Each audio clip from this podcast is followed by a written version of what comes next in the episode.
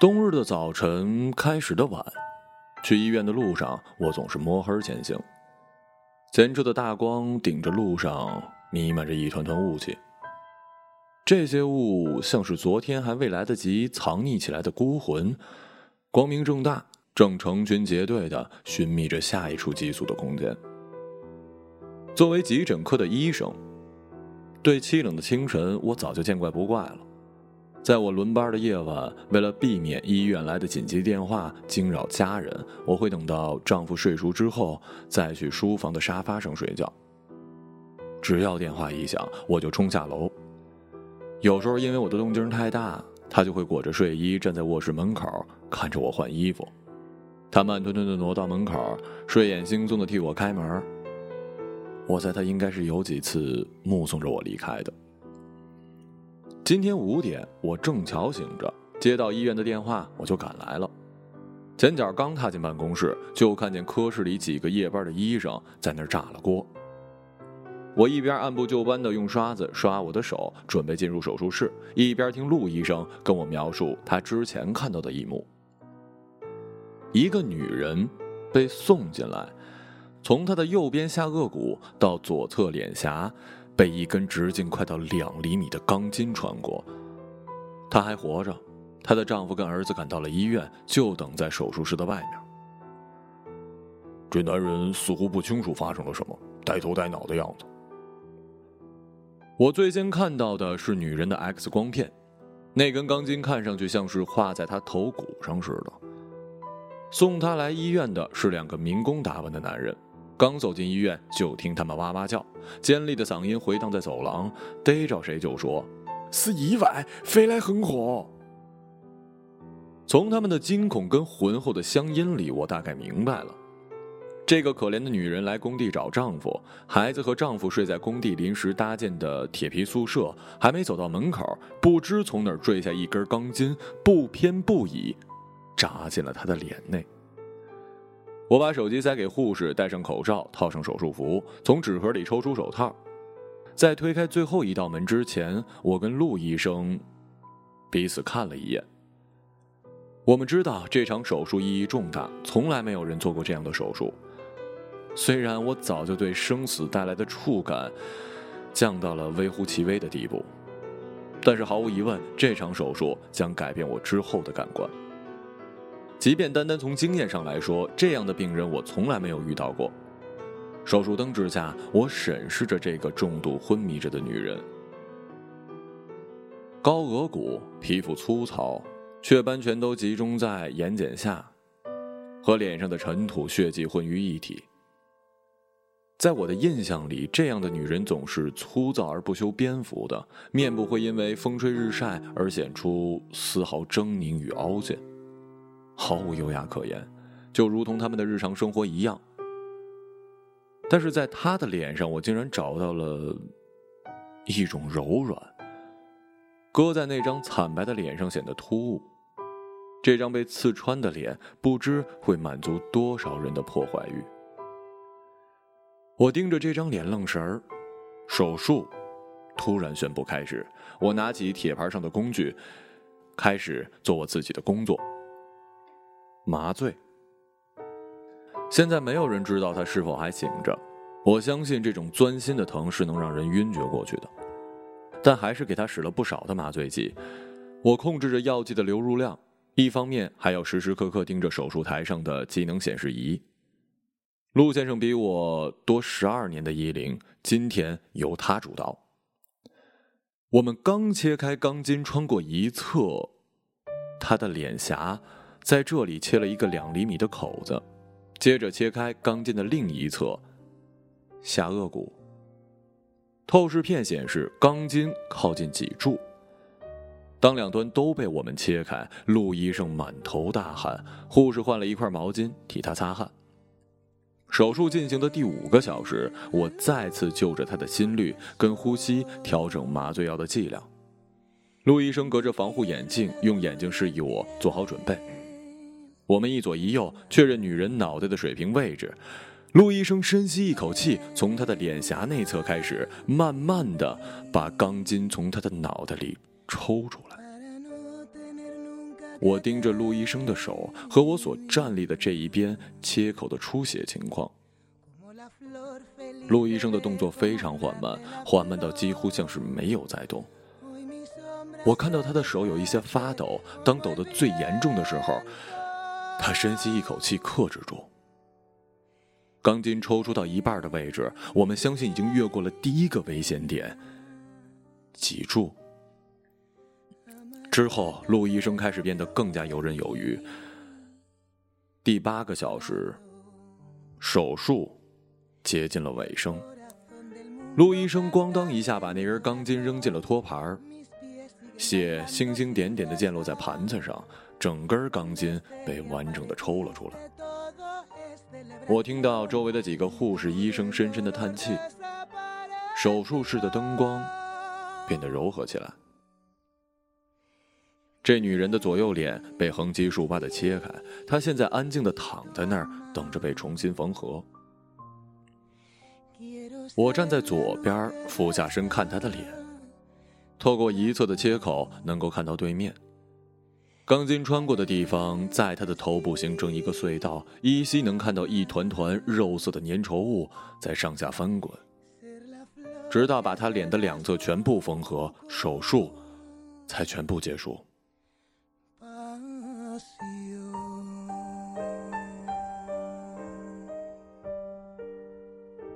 陆医生脱掉了手术服之后，在诊室的沙发上平躺了一小会儿。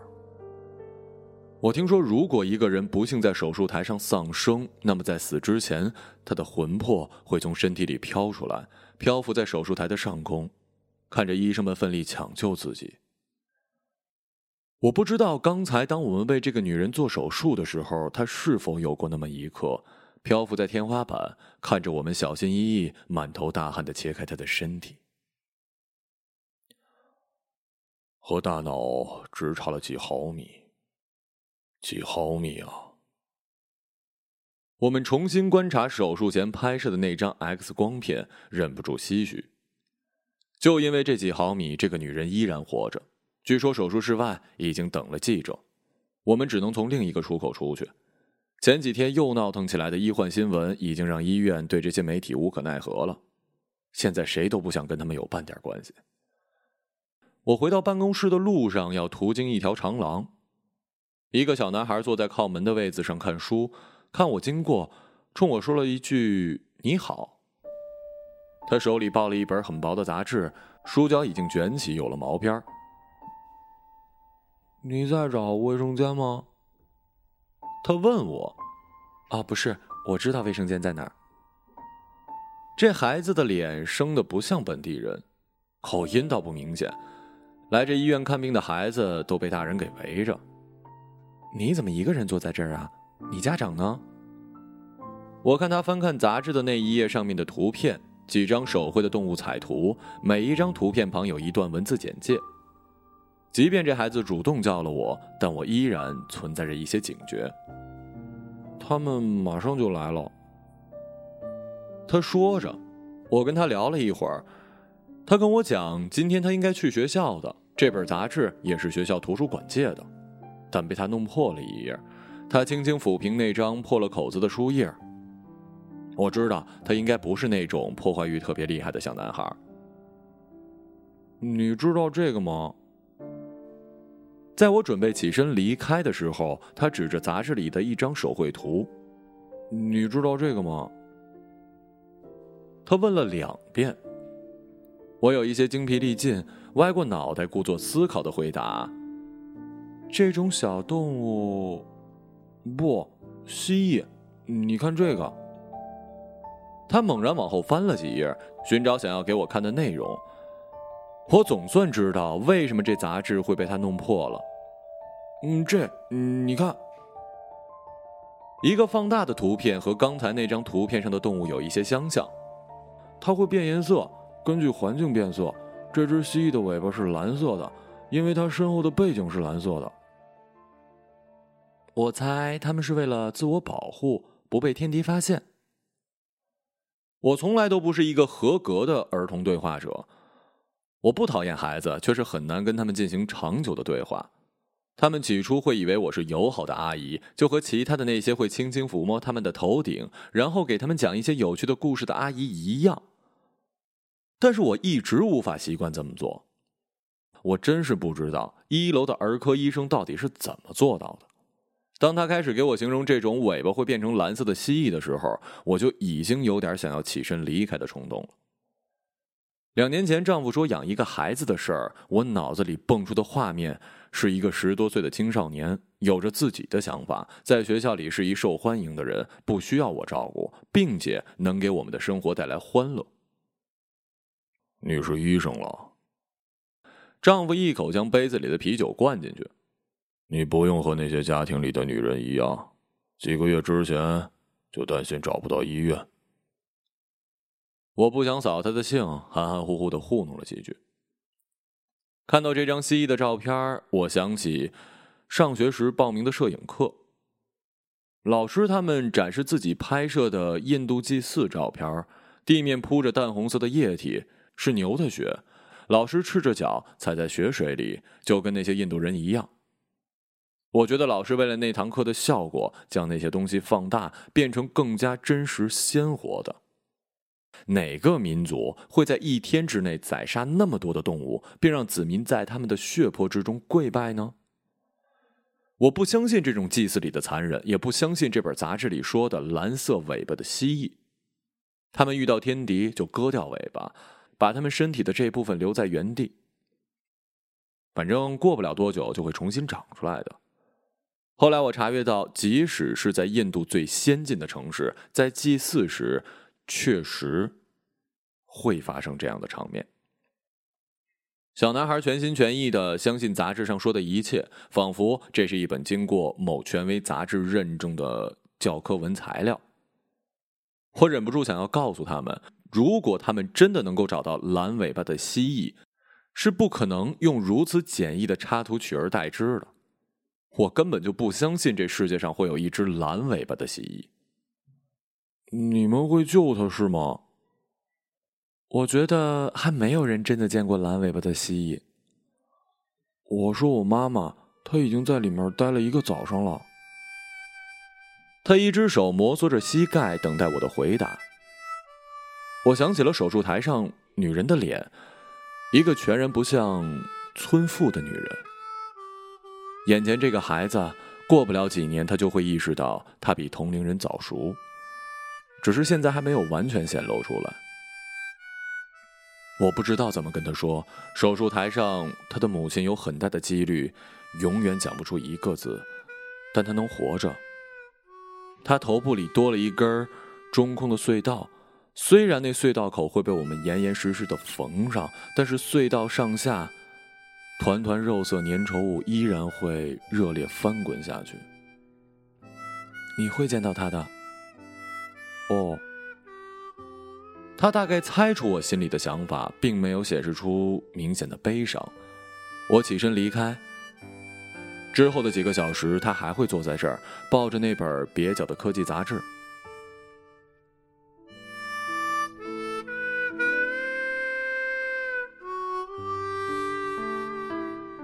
快中午，我跟陆医生越过重症室门口的几个记者，走到了左边最大的一间病房。这个女人做术后检查，她被仪器包围着，呼吸均匀。丈夫坐在床正对面的椅子上。他们说的没错，这是一傻乎乎的男人。他显然是吓着了，见着我们结结巴巴，说不出所以然。嗯，这这能能待几个人啊？还能进人吗？不行了啊！重症室人数有限定，不是普通病房的。护士告诉他：“嗯，我我我老板能进来吗？”不能。他坐回凳子上，没有看着他的妻子，而是看着右边的窗户。窗外的这天倒也不应景，即便是冬日，日光照耀着脚下那片歪歪扭扭的灰色楼群，反射出一种充满希望的弧度。想必出门不戴墨镜就什么都看不清了吧？陆医生凝神看着显示仪上的数字，小护士匆匆进来，说是再不去会会那些记者，领导的脸就得变天了。这些记者呀，继他们上次几篇咄咄逼人的消息发布之后，医生们见着他们就躲。天晓得他们又想惹出什么幺蛾子，去卖他们的点击率呢？走吧，今天这事儿啊，他们只能夸咱们。陆医生把记事本放回了窗下面的空格里，准备跟我一块儿出去。那男人跟着我们，你陪着你老婆，别跟着我们。他现在还没有脱离危险呢。他面露难色，说他要出去见老板，老板就等在重症室的外头。我们也不跟他多说了，随他跟我们走出来。这重症室的门口，每每到了给亲友探病的时间点，总是人满为患，大多神情凝重。谁会希望家里有个人躺在这种地方呢？看门的两个保安也因为每天要抵挡这些焦虑的病人亲属，显得精疲力竭，暴脾气一点一点长出来。或许这些表象都是伪装的，为了我们达到某种目的，不得不去扮演一些角色的时候，我们很可能自己会忘记自己正在表演，直到这些习惯慢慢的融化进我们的身体。我天方夜谭的希望，我们医院能够招收一些既懂得医疗知识又能够应付记者的医生，甚至不需要他们上手术台去做手术。我们把几张 X 光片扔给记者，简单的介绍一下手术过程。他们拿着录音笔询问几个常规问题。看到我们此刻无心应战，呃，长话短说了吧？记者依然握着录音笔。呃，这个病人后续治疗是怎么样的？情况跟现在一样乐观吗？现在也不乐观呐，他随时可能会出现突发情况，这也是我们把他放在重症室的原因。按照目前的情况来看，他的大脑和脊柱没有受到明显影响，但毕竟是脑部伤害，半瘫或者全瘫的可能性很大。听陆医生这么说，记者又来了兴致。陆医生，呃，这是说这人会成为残疾人吗？屋里被午后的阳光照得很温暖。这两个记者像是游离在另一个维度的生物，孜孜不倦地吸收着来自另一个平行时空的信息，却不知道如何被这件事情打动。是不是人到了最后都会变成这个样子呢？就像那个在自己的孩子婚礼上喝得烂醉的副主任，他趴在舞台上，把话筒放在嘴边，唱着他插队落户时听的歌。陆医生跟我都想快点结束这次采访。呃，植物人的可能性很大。如果你不介意的话，我现在要把这个消息告诉他的家人了。我们两个像是躲了一劫似的逃出这间屋子。陆医生往楼下走，我走回之前走过的走道，忽然想起了那男孩。我意识到他之前没有跟父亲一起等在病房里，没有去看他的母亲。我双手插在口袋，期待的看着走廊尽头那扇门后面。看到那个小男孩，对于他，我有一种奇怪的保护欲，或者只是跟他聊了一些关于蓝尾巴蜥蜴诸如此类的事情。这条走廊也并不是热闹的，走过的人大多数是为了进入后面的那栋楼。再次看到我，他没了之前因陌生而产生的紧张。你不下去看看你妈妈吗？不想看。他把目光从我身上移至地板，看了也没有用。我靠在门边，小孩子坐在凳子上，脚还踩不到地。一个彩色而真切的画面在我的脑海里闪过。他背着书包从校门口出来，礼貌的挤过门口拥簇着的家长，双手揣在口袋，面无表情的离开那里。我走近他，拿起凳子上的杂志，坐在他的身边。你看完啦？这个可以借给你，但是你要在我走之前还给我。我是这一天借的，已经过期了，明天我还得还回去呢。他拿过杂志，翻出后面手写的结束记录。谢谢啊。我对这书全然没兴趣，又不愿意终止跟他的交谈。他们不会再和我做朋友了。我知道，我妈妈死了。他们不喜欢你？不是，我们班有个同学，他妈妈就离开了他跟他爸爸，现在没人跟他玩。不会的，我相信你的朋友会理解你的。还有，记住，你妈妈没有死。我翻开那本杂志，很随意的翻看。哦，这个东西要用一种激光枪才能捉住，激光枪就是射出了蓝色的激光，蜥蜴就逃不掉了。我不肯定这孩子说的所谓的激光枪是否存在。我想起了自己小时候同父母说的那些编出来的蠢故事，他们会顺着我的思路，像对待一只小狗一样，不断的打断我，并觉得我很可爱。但是大人跟孩子都清楚，这些都是临时编造的谎话。你以后会见到这种蜥蜴的，你不仅会看到这种蓝色的蜥蜴，还会见到绿色的、红色的、黄色的，还有一些彩色的。哦。真的，也许它们不叫蜥蜴，至少是爬行类动物，我记不清了。如果我抓住它们，我可以把它们带回家吗？这得问你爸妈，你得问问他们是不是肯让你养一只这样的小宠物。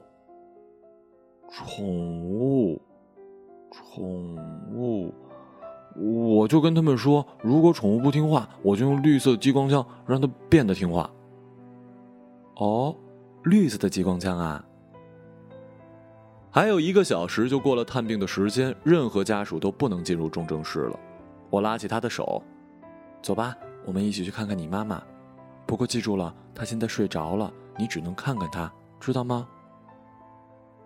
他皱着眉，像是在思考一件后果很严重的大事儿。忽然说：“嗯，行吧。”他说话的时候，我手机响了，和他的声音混在一起。来电显示是我丈夫，我摁掉了电话。他知道我的工作性质，他会等我空闲的时候再给他打回去的。我牵着小孩他个子很矮，我们乘电梯到了三楼，转两个弯就到了重症监护室。他爸爸跟另一男一女站在门口，爸爸。他大声叫着，男人回过头，脸上有些怒气，但看到孩子身后的我，立刻收敛起来。你来干什么呀？他应该见一下他妈妈的。我替小孩解释，后面站着的那一男一女也面露尴尬。他们应该正在经历一段漫长的谈判，虽然不知道他们会说些什么，但是从穿着和容貌上来看，他们两人不会是这对父子的亲戚。我想到之前这孩子的父亲在病房里提到过的他的老板，我和小孩先走进了重症室，在门口脱掉鞋子，换上一次性的外套，护士答应他。暂时保管那本科技杂志，然后我们就走到了最里面那间最大的病房，里面躺着他的妈妈。他看到那个女人的脸部因为手术而肿胀的时候，像是张大嘴巴哭泣，但他努力憋住，一点声音都没发出来，只是站在离床有些距离的地方。我想他更多的可能性是被那些伤口吓到了。没几分钟，他就说他不想在这儿待着了。我带着他出去。父亲依旧跟那两个人站在门口，滔滔不绝地谈论着什么。见我来了，立刻没了声。带他回家吧，重症室要关门了，你们在这儿也进不去。我对那个男人说，他点头哈腰地冲我说：“行，谢谢你啊，医生，麻烦你了。”我搂了搂那男孩，他身子软软的贴在我白色的工作服上。我轻轻的对他说：“跟你爸爸回家，我们明天再见。”他没有看着我，但还是点了点头。当然了，之后我就再也没有见过这个孩子。第二天，我丈夫驱车先将我送到了医院。重症室里另一个病人家属告诉我，昨天五点左右，就在重症室关门之前，孩子的父亲。以及一直跟他站在一块的那一男一女，这三个人一同走进重症室，那个男人亲自拔掉了女人身上所有的管子。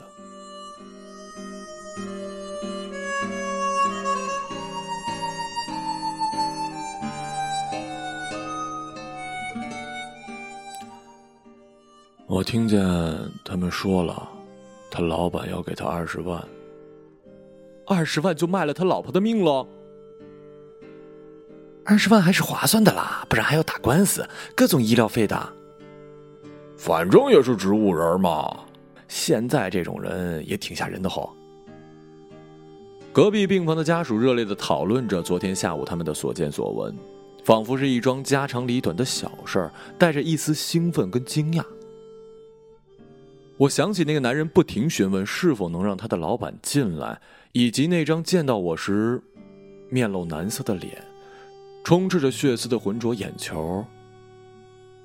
要是将那个被我们救活又再次失去生命的女人和她的丈夫放在一起，那么这两个人的结合就像是一部工业机器里并不相配的两个零件。每次看到亲人。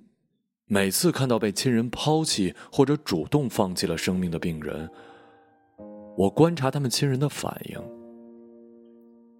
起先总是半推半就，就像春节时收到了红包的孩子，但是他们知道，这个红包最终还是会落进他们自己的口袋。这种半推半就来自于不同的缘由。作为旁观者，在目睹了诸多这样的情景之后，难免会联想起，如果有一天躺在病床上的是自己，脑袋里突然多出一条中空的隧道，那么，和我朝夕相处的人该拿我怎么办？但我们选择去绞尽脑汁的杞人忧天，设计自己的生活，尽可能的让自己免遭人生中尖锐的困扰。我们在脑海里反复的论证某种行为的合理性，直到最终失去了最好的时机。当靠近那些鲁莽而快乐的人，揣摩他们成功人生的秘诀的时候，那些精密的计算和复杂的城市都是一张轻易就能捅破的纸片。他们也许没有智慧的大脑，没有彻底的顿悟，没有经历过一个个苦思冥想的深夜。他们只是恰到好处的撞到了一些东西。幸运的是，顺着幸运的这根绳索，那些人声称找到了生活的真谛。但是真谛到底是什么呢？是谁规定了最终的生活模式呢？我挤过人群，躲开那一阵阵平庸无趣的暗涌。本以为可以独立面对这个世界的时候，却发现。除了新的浪潮再次向我们涌来，大多数的时候我们一无所获。我们花很多年收集资料、武器，只为了寻找那一只躲在原始森林的奇妙物种。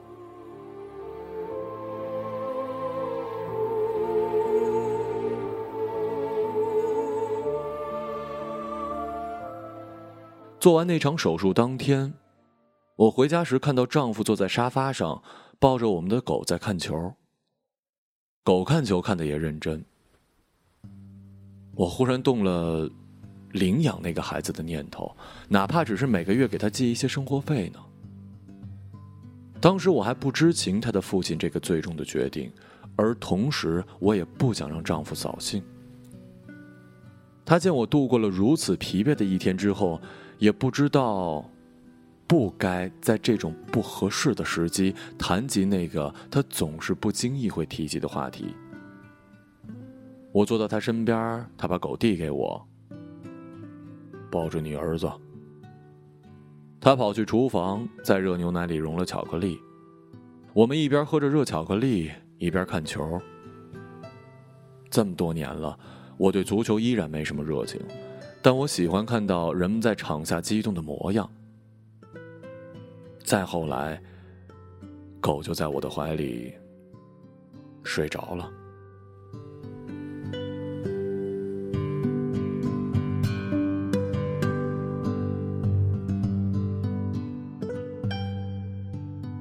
一个朗读者，马晓成。